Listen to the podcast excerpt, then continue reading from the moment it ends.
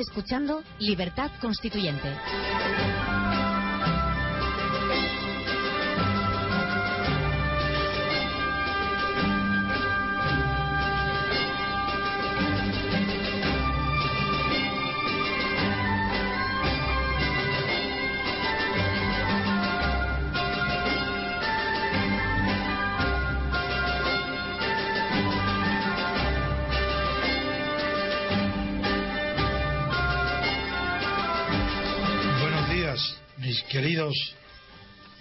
Íntimos amigos. Buenos días, Antonio. Se te ve con buen ánimo Totalmente. esta mañana de viernes. No, es que los viernes, como sé que estoy reunido con vosotros, ya estoy feliz. Porque es una alegría. Recíproca. ¿eh? Sí, sí, sí, pero nada más que el hecho de saber que vamos a hablar con esa libertad de todos los temas, por difíciles que sean, pues es una alegría. Bien, pues nada, a ver qué habéis pensado para hoy. Estamos, eh, no, eh, Yo siempre traigo algo. ya es que no estaba viendo la chuleta, Antonio. pero, quiero dejar paso a, a, Dalmacio y a, y a Chema, eh, que tengan ellos también su, su iniciativa. Aunque hoy yo la persona que, que quería traer a, colación en primer lugar, puesto que Chema el viernes anterior nos trajo a Moneo, es verdad. Mm, yo también quería hacer mención de otro premio Príncipe de Asturias de este año, que es Antonio Damasio, el neurólogo portugués, afincado en Estados Unidos, pero porque, claro, él, que escribió un libro tan sugerente como es El error de Descartes, Ah, sí. eh, pero yo, yo no, no, lo conozco, no lo he leído. He oído hablar de él, pero no, lo he visto. Es una, una síntesis muy, muy bonita del contraste entre lo que puede ser el racionalismo y lo que es eh, el apoyo que hay ahora a esa otra dimensión del hombre que son las emociones. Ah, Diréis que es un poco mi leitmotiv, porque desde que dije aquí hace ya bastantes semanas que los bienes nos dedicaríamos al análisis emocional de la, realidad. Me parece muy bien. y, la, verdad, la metafísica del sentimiento de los alemanes. Sí.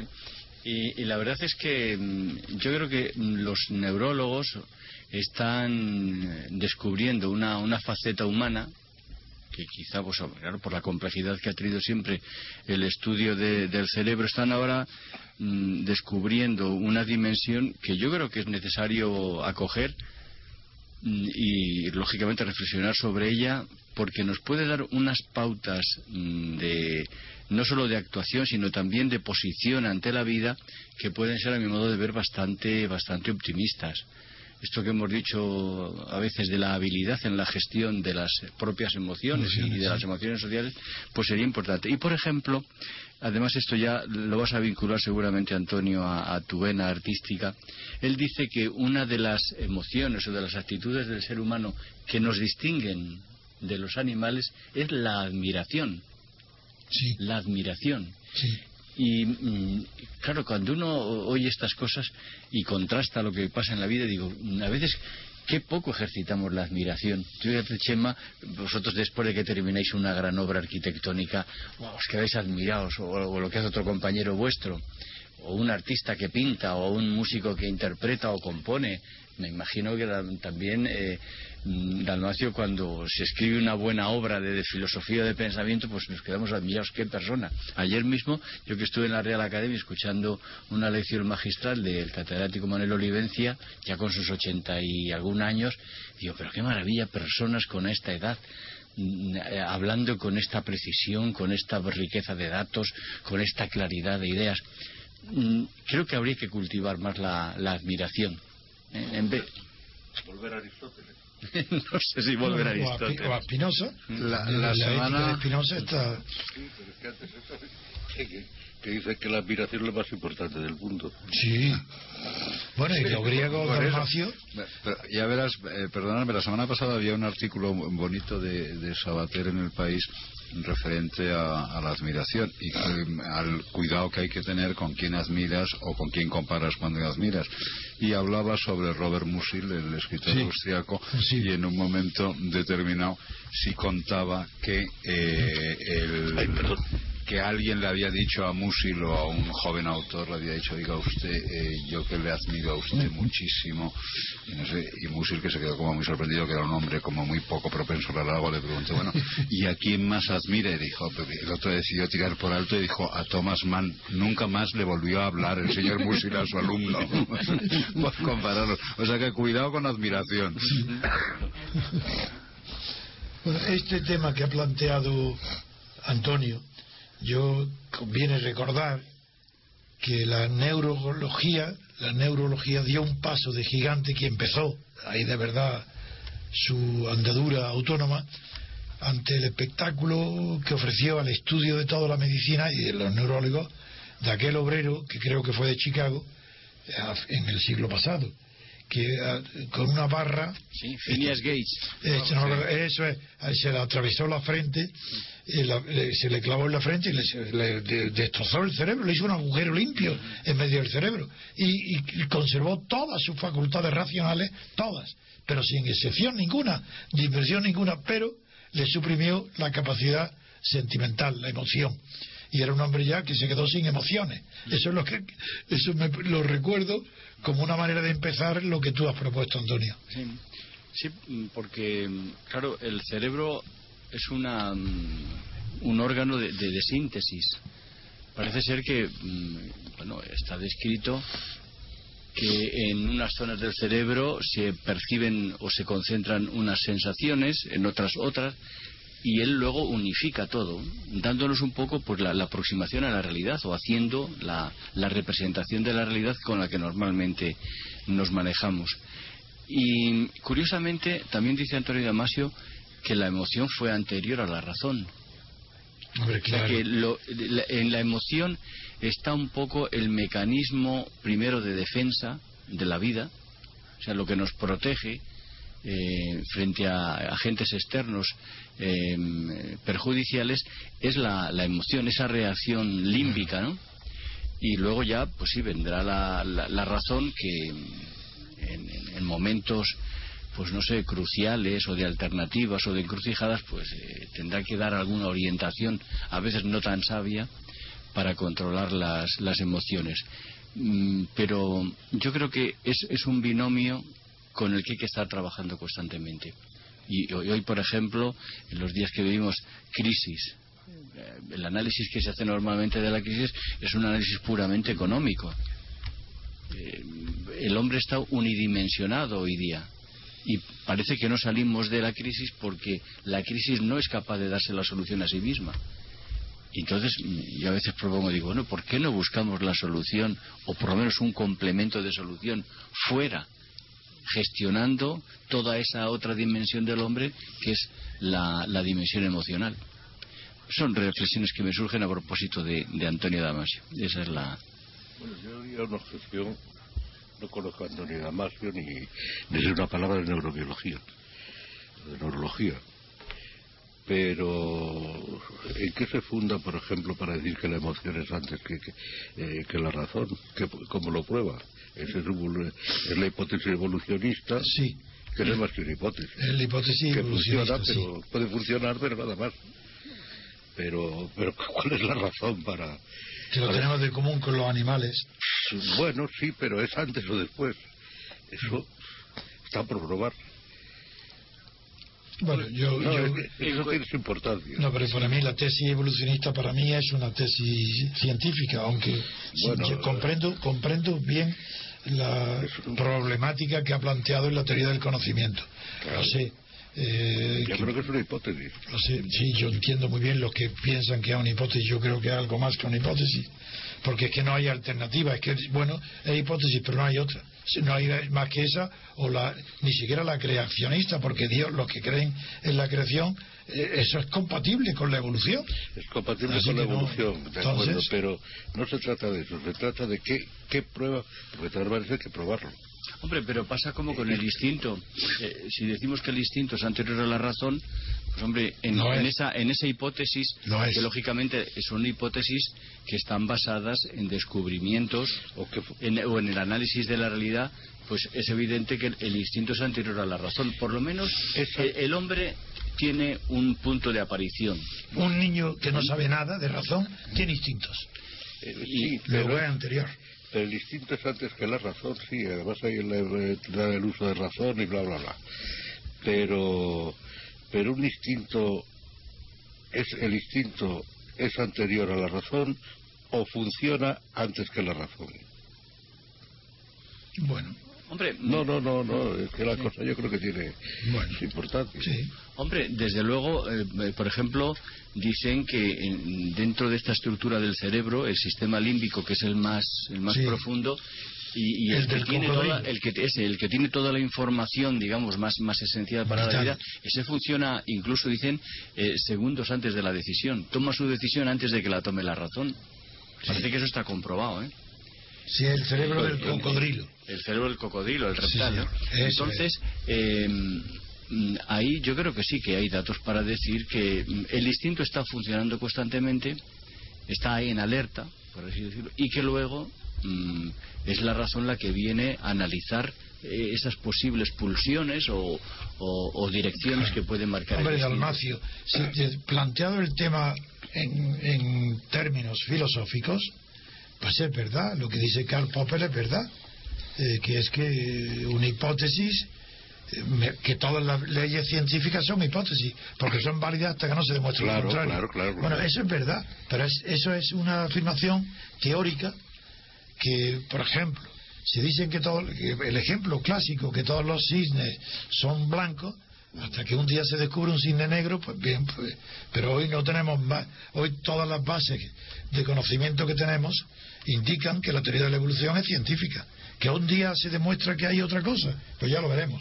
Pero de momento no Ah, hay otra explicación es- más, más racional Ah, que bueno, pero yo lo que discuto es el absolutismo, No, absolutismo. el absolutismo No. del evolucionismo. Claro, no, eso no. Eso es lo que no estoy de acuerdo. Bueno, Una cosa es que funcione, de acuerdo, sí, sí, eso lo admito. No, porque, por ejemplo, Newton.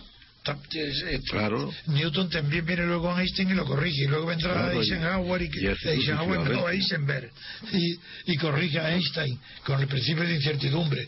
Que, que, pero todos los que han sido descubrimientos científicos continúan siendo científicos después. No, son superados, pero continúan. Entonces puede ser que la evolución, el- la teoría de, de la evolución sea superada, pero nunca dejará de ser, de invalidar lo que está demostrado Eso. científicamente. Eso es. Estoy de acuerdo, pero es que la Muy bien. ciencia solo da la certeza, Es verdad, es verdad, es no la verdad. Sí, No, no, es verdad también, sí. Claro. Ahora, O sea, lo que es cierto es que la historia del pensamiento y de la ciencia lo que descubre es que mm, no somos capaces todavía, y no sé si lo seremos, de abarcar el conocimiento de la realidad. Lo vamos consiguiendo, pues, sucesivamente, eh, por aproximaciones. Fragmentos. Mm, eh, que yo, yo no sé si incluso eh, estaremos preparados con este cerebro y este ser finitos para mm, captar de golpe, de un solo golpe, todas las perspectivas de la realidad. A veces, porque a veces, cuando ves la historia del pensamiento de la ciencia, dices, este se ha fijado en esta perspectiva, este en otra faceta, ve- ves eh, el conocimiento como un poliedro que claro, cuando uno mira de frente, pues está viendo las caras de aquí, pero no las posteriores ni las laterales. Y entonces, mm, es decir, el hombre, puede haber un hombre que sea capaz de conocer todas las perspectivas, pues es muy difícil. Quizá el conocimiento, a Picasso en el cubismo, quizá el conocimiento sea una cuestión colectiva más que individual, Ah, no, ¿no? no. Tú prefieres conocerlo tú todo. Por lo menos por ahora no, porque el conocimiento colectivo es la opinión colectiva y no es otra cosa. Bueno, pero fíjate, eh, eh, eh, Dalmacio, que por ejemplo los científicos siempre que quieren hablar de, de que su tesis es, es válida, dice, está avalado por la comunidad científica.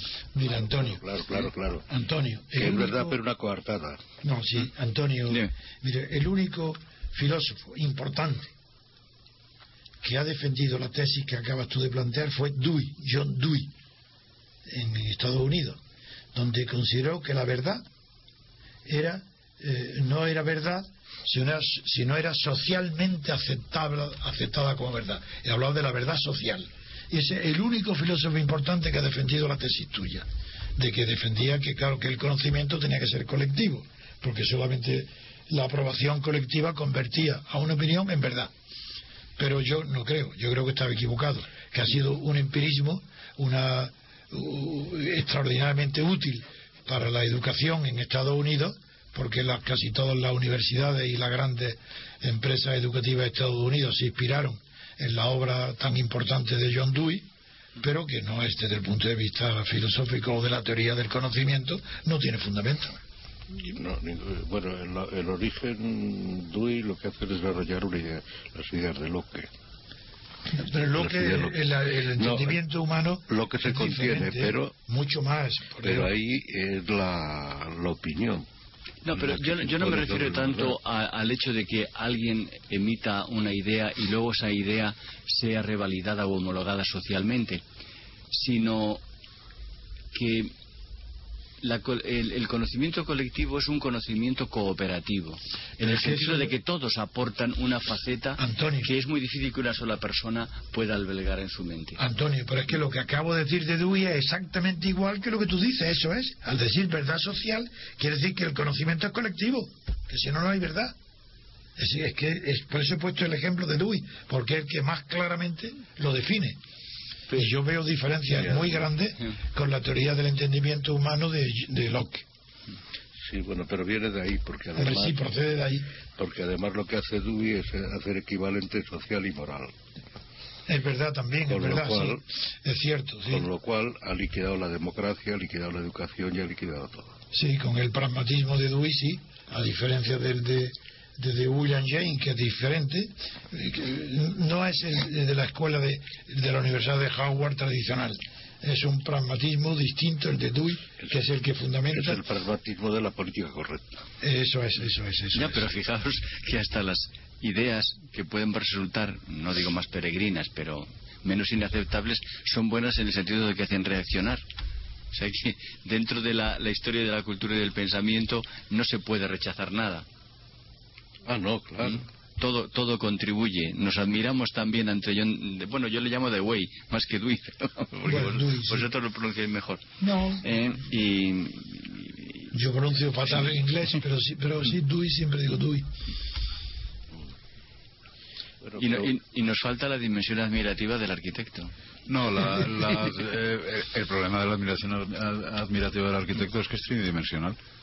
O sea, ahí sí que entran las tres dimensiones y por lo tanto lo miras desde todos los, los ángulos. Es el volumen. O sea, decir, es plaza- pasar de la de la idea en el plano en el, en el plano a la idea al espacio. Bueno, eh, ya si las teorías modernas incluyen un parámetro nuevo que es el tiempo, que ahí, Exactamente. ahí ya sí que me pierdo directamente, ahí, ahí, pero vamos, sí. todas las la nueva teoría es Sí. incorporar las cuatro dimensiones eh, alto, largo, ancho y tiempo donde ocurren esas esas cosas pero vamos no, no debería hablar de eso porque desconozco he pasado por ello por encima y no me atrevería para poner nada medianamente sensato Yo, eh, yo diría pre- preguntarle una cosa que lo habéis estado bordeando, ya que el tema es la admiración. La admiración, en el fondo, no tiene un componente predominantemente estético. Eh, no, bueno, ya verás. Pues seguramente sí, pero eh, ahí hay sí un concepto de admiración intelectual. O sea, no tiene nada que ver. La curiosidad, sí, es un componente de la admiración. Pero la admiración, ¿por qué nos llama la atención? Porque la admiración tiene un sentido positivo. No es solo extrañeza, no es extrañeza, que puede ser también la extrañeza del mundo, que hay nosotros estoy hablando del mundo. Pero la admiración puede tener, eh, tiene un componente positivo. Y ese componente positivo es que al mismo tiempo, eh, pues, ahí en la sensibilidad estética ahí está funcionando el juicio estético. Fíjate, eso nos conecta, Dalmacio, con lo que comentábamos el otro día de la cercanía de la belleza y la bondad. Claro Yo creo que también nos admira a veces la bondad. Claro, estéticamente. a, a una persona íntegra, entregada, y demás, te, te quedas admirado y dices, ¿cómo, cómo esta persona puede, puede haber hecho eso, no? Es que la actitud fundamental, la primaria de todas, yo creo que es la actitud estética. Quizás sí porque, hombre, somos, estamos muy determinados por los sentidos, la vista. Eh, Claro, ¿quién nos, no se queda pasmado ante el, el colorido de un prado ahora en, en el mes de mayo? Con esa, esa cantidad de, de, florecillas de distintos colores, los verdes que adoptan los montes, eh, contrastando a lo mejor el, el, verde oscuro del pino con el, el verdor más, más fresco de, de los árboles de, hoja caduca. Que no, pero, pero fijaros, hay un momento determinado en el. En el y, y, y, relatándolo, refiriéndolo a la admiración, en el movimiento moderno, que es que empieza a um, subvertir eh, conceptos y empieza a admirar lo que no habitualmente, el elemento que habitualmente no se admira. Y de ahí sale el concepto de la belleza de la máquina. La máquina es un elemento tremendamente útil y tremendamente práctico, pero que no había alcanzado aún ese concepto de objeto para ser admirado. Entonces todos, la, todos los bojaos, los gropius, los Le Corvus, los, eh, los integrantes de los neoplasticistas holandeses, todos los elegantes de ese, ese conjunto que se llama la modernidad, asumen la máquina como un objeto que además de práctico, además de útil, además de progresista, es bello. Entonces, eh, a, lo que voy ahí es a, a intentar eh, discutir con vosotros o, o plasmar vuestra, o recoger vuestra idea si la, la, admiración llega antes o después de otros conceptos eh, más fundamentales. Yo creo que la admiración es antes porque la admiración es intuitiva. lleva, es la base del conocimiento, que es conocimiento de formas. Lo primero que hay es conocer las formas, las formas que tienen un componente estético. Uh -huh. Yo entiendo así. Y claro, el tema ahí de la admiración a la máquina. La belleza de la máquina. A la belleza de la máquina, eh, yo preguntaría, creo que está justificado, pero preguntaría si no hay, también hay un componente puramente eh, utilitario, que se admira la innovación más que la máquina en sí misma.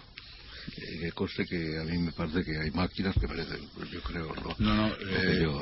se, admira, se admira clarísimamente, pro, probablemente se admire fundamentalmente la innovación. Es más, una de las cosas que admiran de, la, de las máquinas, de determinado tipo de máquinas, que pueden ir muy deprisa. O sea, se admira la velocidad. Claro, entonces eso... Los, los uh, Isota Fraschini, los, los coches, aquellos, los primeros Citroën, absolutamente aquellos que ya incorporaban al, al, al automóvil un concepto de diseño propio no heredaban todo el diseño que venía del coche de caballos, al que sorprendentemente se le habían quitado los caballos y había un motorcito. Pero la esencia de los primeros automóviles era un coche de caballos sin caballos. Los, la belleza de la máquina de estas máquinas ya son alguien que asumen su capacidad de reconocerse a sí mismos como objetos con entidad propia. Y otro elemento que admiraban muchísimo y poderosamente toda esta generación eran los transatlánticos. Mm. La gran máquina, la, sí.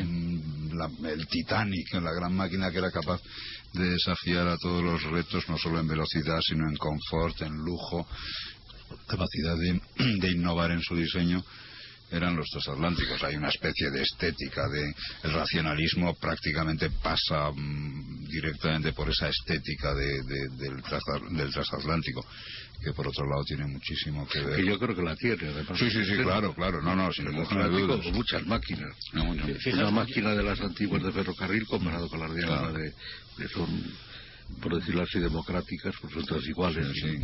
Pero no, no destaca la, que son iguales que los vagones. Sí, sí. Las máquinas pero aquellas locomotoras que echaban humo y tal, y se pues digan lo que quieran, tenían un componente estético. Y los revolucionarios del, del 48 eh, comparaban a, a Cristo con el maquinista barbudo que iba conduciendo una máquina de esa. No. Y... Yo, yo creo, amigos, que como ha planteado el tema Antonio, no podemos olvidarnos de los pensamientos de los grandes, grandes pensadores, por ejemplo, de filósofos como Spinoza. Y Spinoza, yo recuerdo muy bien que es muy sencillo, que considera que la admiración eh, es lo contrario del desprecio. Y en la admiración la definía como la imaginación de alguna cosa en la cual el alma permanece absorta. Eh, y esa, y el desprecio es la imaginación de alguna cosa que, to, que tampoco afecta al alma, que el alma misma eh, la considera eh, como algo inexistente para ella o que no, no, tiene afecto. Y luego, cuando, como tú has empezado con la reflexión de Antonio Damasio, eh, del neurólogo, es cierto que, que, pero hay que recordar entonces que Antonio Damasio distingue algo que los filósofos todavía no han admitido todos, y es la distinción entre los sentimientos que están en la mente, de, de las, de las emociones relacionadas que están vinculadas con el cuerpo. Y esto todavía no está claramente definido, pero es verdad que él eh, para apunta eso- un camino eso es, de investigación. eso es. Yo lo que, lo que a veces pienso también es que la admiración, y aquí ya estaríamos quizá un- uniendo su efecto a lo que decía antes Dalmacio de, de, la, de la admiración como resultado de la experiencia estética, yo a veces pienso que también la admiración surge de la armonía interior propia de cada uno. Yo creo, no sé si será una afirmación, desde luego científica no, y no sé si ni siquiera llegará a filosófica, es pura, pura, mm, digamos, manifestación vivencial. Creo que todos tenemos una cierta armonía interior, que es la que cuando coincide con la armonía exterior nos lleva a esa emoción. Lo digo, por ejemplo, con referencia a la música. ¿Por qué nos gustan unas obras de música y por qué otras nos emocionan más? ¿O por qué ante un cuadro determinado nos emocionamos más? ¿O por qué ante, ya que hablabas tú de la belleza de la máquina, un Ferrari es una cosa preciosa? claro, sin ninguna y te quedas pasmado delante de ello. A mí, por ejemplo, aunque Dalmacio llamaba a los trenes actuales eh, democráticos, porque son todo igual que los vagones, pero bueno, hay algunas cabeceras de ave y demás que te llaman la atención. Y, y otro fenómeno que a mí de la máquina me ha pasmado siempre y es, por ejemplo, el despegue de un avión. Yo me he ido con mis hijos a, a la cabecera del aeropuerto de Barajas, allí por la carretera de Paracuellos, a ver cómo despegaban los aviones y ver qué esa mole tan enorme. Antonio, yo creo que ahí hay una confusión de sentimientos.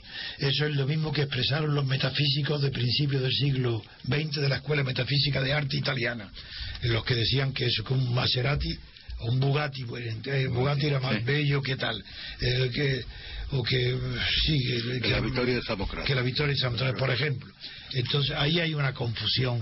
Una cosa es la admiración que produce la perfección técnica, incluso los aspectos estéticos que puede tener la perfección, y otra cosa es el placer estético que solamente procede de la obra artística, de donde de verdad, y de la obra humana. Es decir, una mujer puede producir la misma emoción estética que una obra de arte. Eh, eh, donde los valores estéticos se han puesto más de manifiesto. Lo que sucede es que en la mujer, pongo la mujer porque es lo que nosotros admiramos, por lo menos yo, y espero que vosotros también. Pero entonces una mujer bella, un cuerpo bello de mujer es admirado eh, como, un, como un producto estético de la naturaleza, porque nos parece bello todos sus movimientos, el cuerpo, la figura, cuando es bella, claro. Y, el, y eso eh, no puede confundirse con la admiración de una máquina. Es decir, eh, por muy bella que sea un Ferrari, eh, no tiene comparación posible con la belleza de una mujer. Bueno, pero es que yo creo que cuando admiras la belleza de una máquina, yo creo que no es solo por la máquina, sino porque seguramente en esa máquina se ha plasmado una armonía que coincide en cierto modo con tu armonía interior. Sí. O Yo con- creo, yo creo también ad- admiras un concepto de tiempo, o sea, es- admiras la máquina de alguna manera Ah, sí, de- eh, distinta. eh, Eso es lo que yo quería decir. Provoca, provoca sensación de, de futuro, o sea, te proyecta Claro. hacia el futuro y tú admiras eh, ese viaje hacia el futuro Pero que, eso es lo que he querido decir. que intuyes que va a ser eh, absolutamente provechoso que y la mejor y admiración no optimista. es la misma. No. Produce distintos tipos de admiración. Es más bien impresión, ¿no? Más bien, más bien, más bien. Miguel, Miguel Fisac solía decir que, y, es- y a- siempre me hizo, me parecía muy curiosa su definición, y aparte me parecía muy certera que la escultura más eh, hermosa del siglo XX era el Concorde, el avión. Ah, sí. Pues, por ejemplo, Mm, porque, claro, y era una cosa que aquello tenía una virtud estética tremenda. ¿no? volviendo a Spinoza, un Concorde o un Ferrari eh, no agota el- el- el- la admiración y lo de- y deja el alma absorta, no, porque sigue lo sigue situando en algo que en donde el alma no está absorta. En cambio, la belleza de una mujer puede dejarte absorto. Esa es la diferencia. Pero, ¿y por qué esa diferencia? Ah, no será no será porque una lo que se admira eh, lo que la admiración la despierta un cierto sentido del orden ah, del sin orde duda. natural Ah, no, claro, claro. Frente- yo- mientras claro que, que la sí. máquina puede despertar un sentimiento de admiración Pero es de otro No, orden porque se artificial, sabe que claro. es construido. Artificial, no, no, yo no puedo olvidar Pero nunca, natural. y como tú tampoco, Dalmacio, nuestra formación de Grecia es inolvidable. El orden es el cosmos, es la cosmética, está unido a la, a la belleza. Mm. Pues claro que sí. Claro, pero fíjate, yo mm, eh, a veces lo que es el producto del cerebro humano, porque a veces hemos contrastado demasiado lo artificial de lo natural. Yo creo que es que lo artificial sigue siendo una prolongación de la naturaleza. ¿Cómo no encontrar belleza en, en un rascacielos, en la construcción de la ciudad? Mm, Yo creo que mm, Bueno, no podemos renunciar a, a ese yo, producto yo que ha sido yo en un rascacielos no veo belleza, desde luego, ¿eh? Uy, a, mí, a mí encuentras. me encantan. Sí, bueno, pues muy Yo, bien, el- el es una- subjetivo. Ver una, A mí belleza me una produce- mole. Luego le podremos criticar pues urbanísticamente a lo mejor No, o, no. o sociológicamente, pero mm, yo, Yo, la no veo belleza en lo un- que es masivo. Y un rascacielos es masivo. No puedo olvidar que hay seres humanos que viven como palomas en un colombario. Ahí están metidos cada uno en su nicho. No puedo, yo eso no lo puedo ver bello. Pero eso nos pasa en los pisos también, en cierto modo. Pues igual, igual, pero el Eh, rascacielos sí, peor. Eh, pero fíjate, Claro. nos, nos recubrimos frente a los Claro. fenómenos adversos de la naturaleza, pues metiéndonos en nuestra casita que procuran Claro, los claro. arquitectos hacernosla lo más confortable posible, ¿no? Claro. Nos revestís, nos En- revestís, ¿eh? En eso está, en, Chema. este- en eso está es- esta profesión. Os, os recomendaría en este momento que en la nueva sede del Colegio de Arquitectos hay una preciosa exposición sobre mobiliario, sobre muebles, sillas. eh, ¿Pero eh, histórica? eh, mo- movimiento moderno. o sea, Moderno. no, no hacen. Y es francamente interesante porque hay un- un- un- unos diseños, vamos, eh, están ahí de ¿Y siguen Ahmed siendo, Jacobs.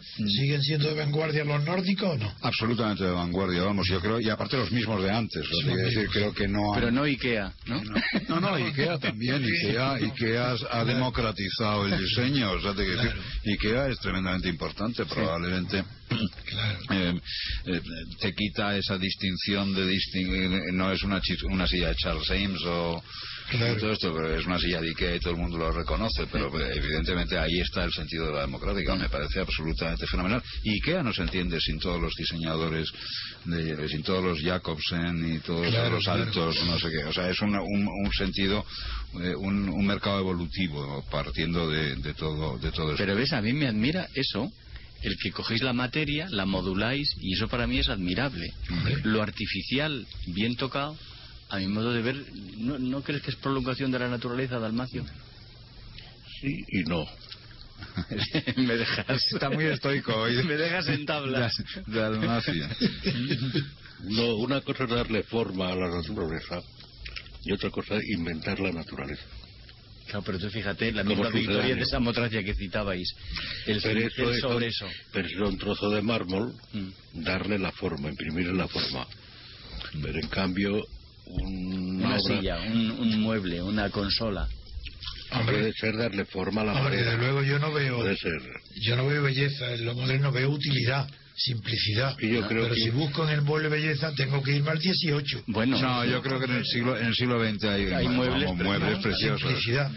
Y, y, Pero y comparado con una mesa Luis XV o un sillón, una cheslón Luis XV, pues eso es, es- es que la belleza es brutal. Es que las galvas y los movimientos de un mueble del siglo XV eran artistas exactamente iguales que los pintores. Es más, hoy una mesa Luis XV firmada eh, por los grandes, pues, como Alfén, esto vale tanto como un cuadro clásico carísimo, porque es lo mismo, tiene una belleza tremenda. De verdad, de verdad, ¿eh? Bueno, es los, una creación. Los, los objetos mismos que han expuesto en esta exposición del Hermitage en, en el Prado, bueno, es que es, es admirable, aunque sea un, una sim- un simple peine que de los de los estigios y de- en, en oro, pero vamos, gruñido de una forma. Así, pero eso pertenece al arte. Eso, pertenece al arte. Eso es increíble. Bueno, pero al fin y al cabo es mobiliario. Es mobiliario. Bueno, quizás dentro de unos siglos. Pero el- una cosa es la artesanía y otra cosa que el arte como artesanía. Exactamente. Que eso- Eso lo he estudiado yo muy bien. En mi libro consiste en establecer cuáles son las diferencias. Mi libro, cuando digo el libro de ateísmo estético, es establecer las diferencias entre arte y artesanía. Lo otro es, lo otro es ingeniería, que es distinto, es construcción. Es construcción y además la misma materia prima puede ser, por ejemplo, hoy, no sé si estas sillas en que estamos sentadas, yo creo que sí, la materia prima no es natural. Ujú. Supongo que No, por los conglomerados no Claro, son- son, son, eh, todo pe- perfectamente artificial directamente. Pero Pero procedente Bueno, todo de la naturaleza, y al el fin y al plástico. cabo. De, de alguna manera, sí, vamos. Es un de- ars- claro. Hoy día la creatividad es ars combinatoria. De alguna manera el origen Como Raymond Lulio. llevado, llevado a origen saldrá ¿no? la naturaleza. Antonio. Sí, sí. Era Ramón Lulio. Eh, Es que no, no, no nos podemos considerar creadores ex nihilo. No. ¿no? Es todo, pues eso, tomar de aquí y de allá. Bueno, hay creación de- ex nihilo en la poesía y en la en algunas obras de arte sí hay una creación ex nihilo. bueno, porque tanto como es Bueno, tanto Bueno, es eso, nihilo. pues fíjate quién sabe de las Es una manera influencias de que hablar. tenemos cuando hacemos una poesía, ¿no? es una manera de hablar. Sí. Pero en la creación espiritual, es, eh, cuanto más lejos esté de la materia, más nihilo es. Bueno, y por bajar un poco a la realidad, ¿qué, qué sería hoy admirable en, en los tiempos de pesimismo que corren? Hoy, la honradez. Seguramente, sí señor. Sí, No señor. hay otra cosa. Sí señor. sí, La honradez. Ese es el objeto de la admiración universal, porque no la hay en ningún lado. Es horrible. No, eso yo. ¿Y, y dónde la plasmaríamos? Fijaros, La un, honradez fijaros en- un dato. En la conciencia individual de momento. Sí, eh, hasta que la libertad política la haga extensible a una colectividad. Yo diría que más que la honradez, yo sería más radical y diría que el pudor.